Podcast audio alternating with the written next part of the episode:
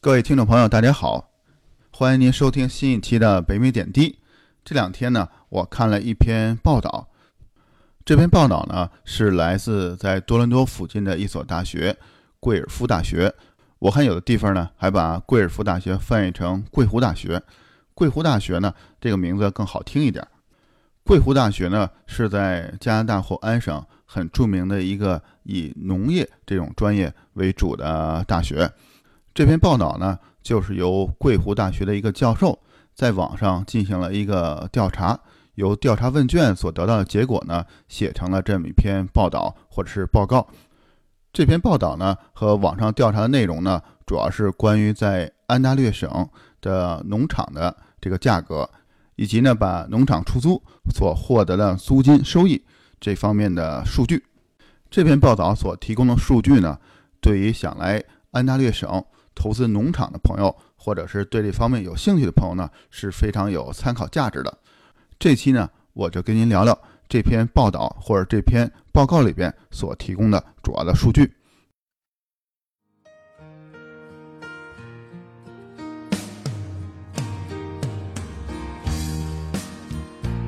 在加拿大和美国之间的边境小城，向您讲述北美生活中的点点滴滴。从亲身经历的视角，向您展现这里普通移民生活的方方面面。欢迎访问北美点滴的网站：www. 点点滴点 ca。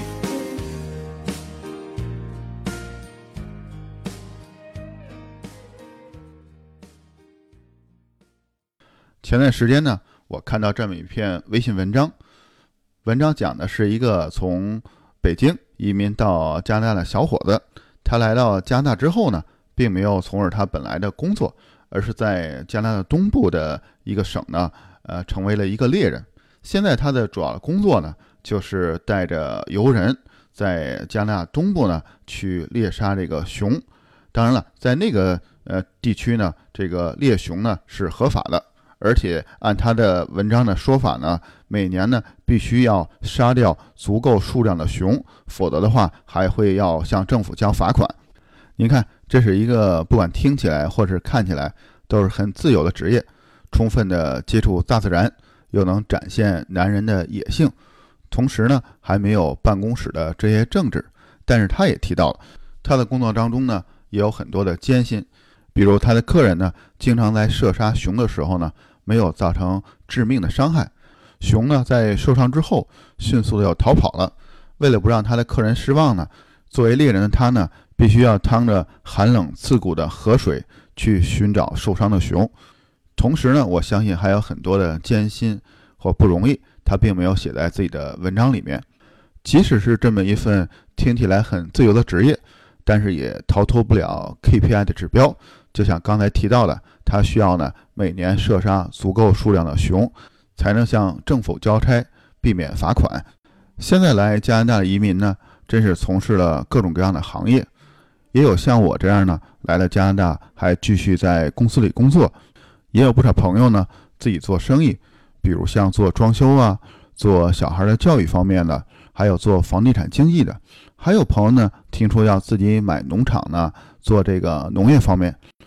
记得两年前呢，还有一位华人朋友在微信群里卖他的萝卜和其他的蔬菜，我们呢还专门去他的地里去拔萝卜。这个拔萝卜还真不像咱们小时候听的那个儿歌拔萝卜，需要老爷爷、老婆婆、呃小姑娘、小狗、小猫一起才能把这个萝卜拔出来，很容易，那个白萝卜呢就能从地里拔出来。这些萝卜和蔬菜呢，都是这位朋友他自己亲手种的。但是对于大多数移民到加拿大的华人朋友来说呢，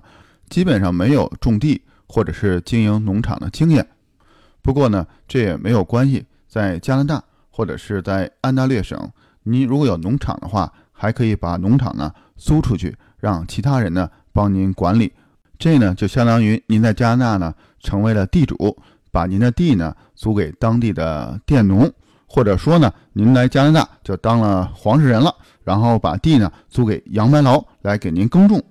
一种方式呢是按照事先定好的比例，在年底呢对最终本年的收入呢按照一定的比例分成。我在一开头呢跟您说的这篇贵湖大学的教授所写的报告呢，并不是按照这种方式，他提供的数字呢是按照每年固定的每英亩多少租金来这样提供的数据。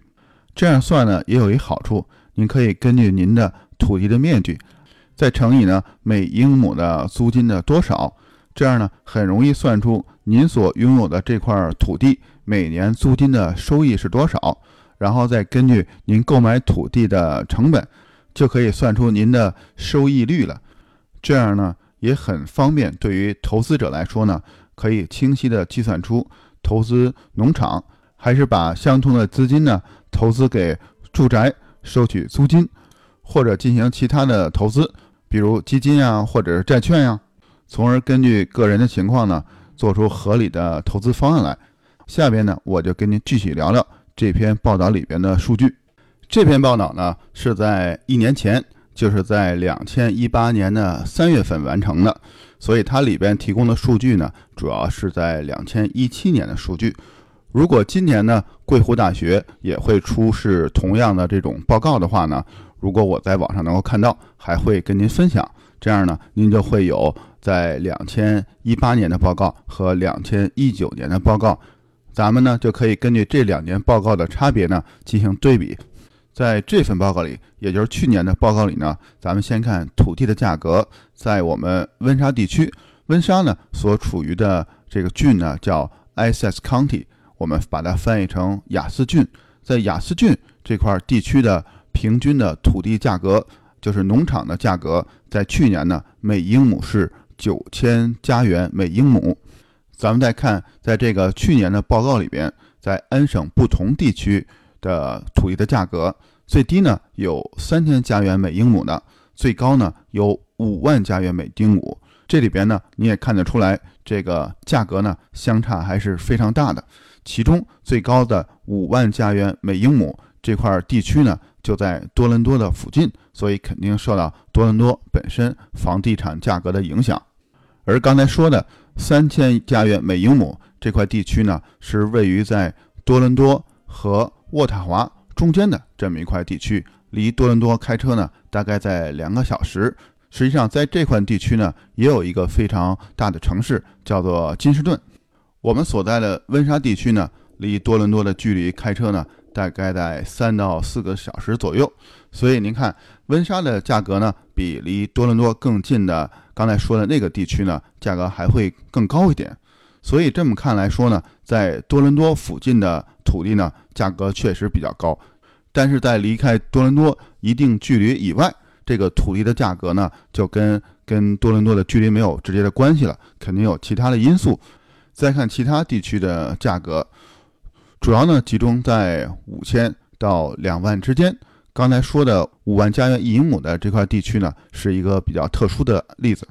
我呢手头没有每个地区的总的土地面积，所以呢也很难根据这里边每个地区的单价呢算出一个加权的平均数，才能算出整个安省它的农场价格的平均数。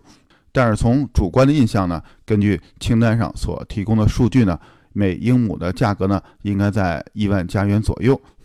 这个一万加元一英亩是一个什么概念呢？咱们一起来算一下哈。您看，一英亩换算成咱们中国的多少亩呢？就是在六亩地左右。如果算成平方米呢，一英亩呢相当于四千多一点平方米。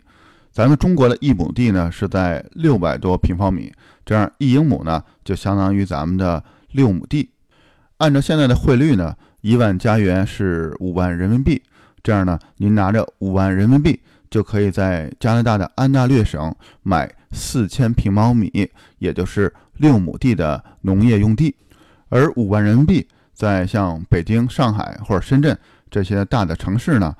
如果您买商品房的话呢，可能只能买一平方米。也就是说呢。在国内的大城市，您用一平方米商品房的价格呢，可以在加拿大的安省拥有四千平方米，也就是六亩地的农业用地。这么算起来啊，还是非常划算的。咱们再算一下哈，如果您在国内的大城市呢，拥有一套一百平方米的住宅，您把它销售掉之后，在加拿大安省呢就可以换到一百英亩的农用住宅。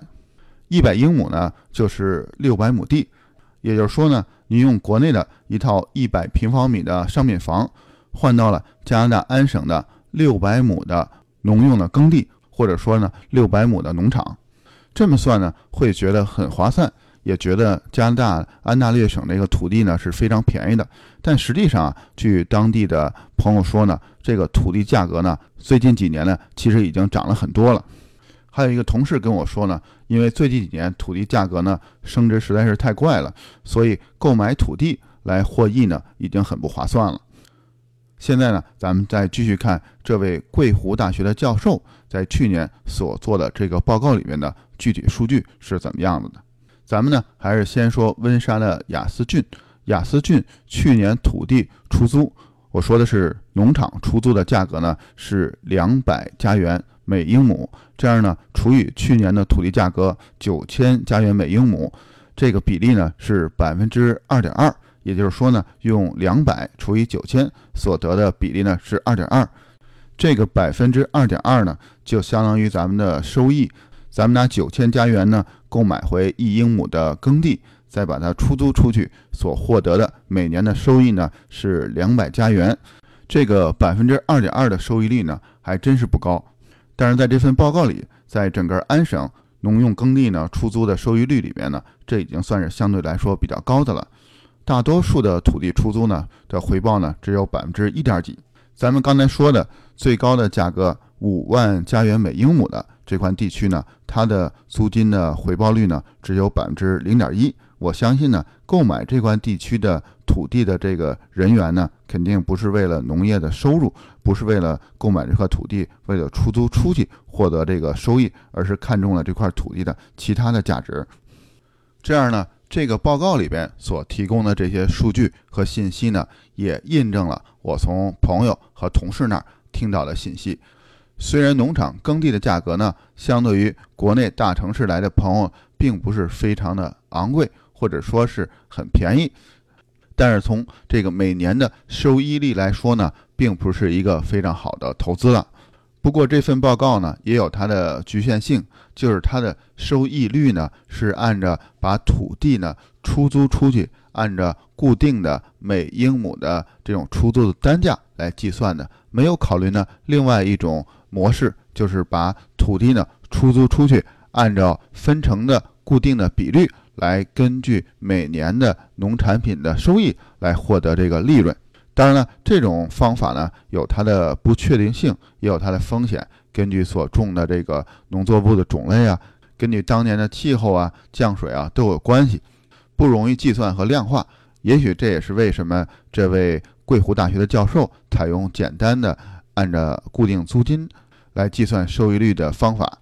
在这份报告里呢，还有一份内容，就是对被调查者对未来耕地价格变化的趋势。进行预测，其中呢有三分之一的人呢认为价格会继续的攀升，有一半的人呢会认为价格是持平，另外的呃一部分人呢认为不确定或者说下降。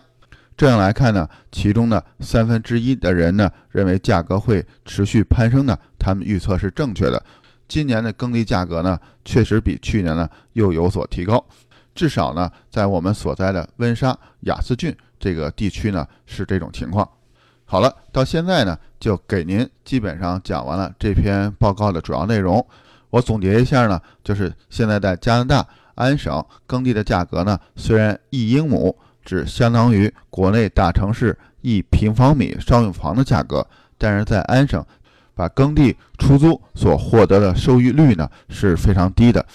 最高呢也只有百分之二点几。希望这些信息呢。对国内的朋友，或者在安省，如果对农场耕地呢感兴趣的朋友呢，提供一些实用的信息。但是因为我对这个行业呢，基本是一无所知，同时这篇文章呢也有它自己的局限性。这期节目呢也只能算是管中窥豹。如果我看到更多的信息呢、文章和报道呢，我在做新的节目和您分享。好了，这期就到这里了，感谢您的收听，咱们下期再会。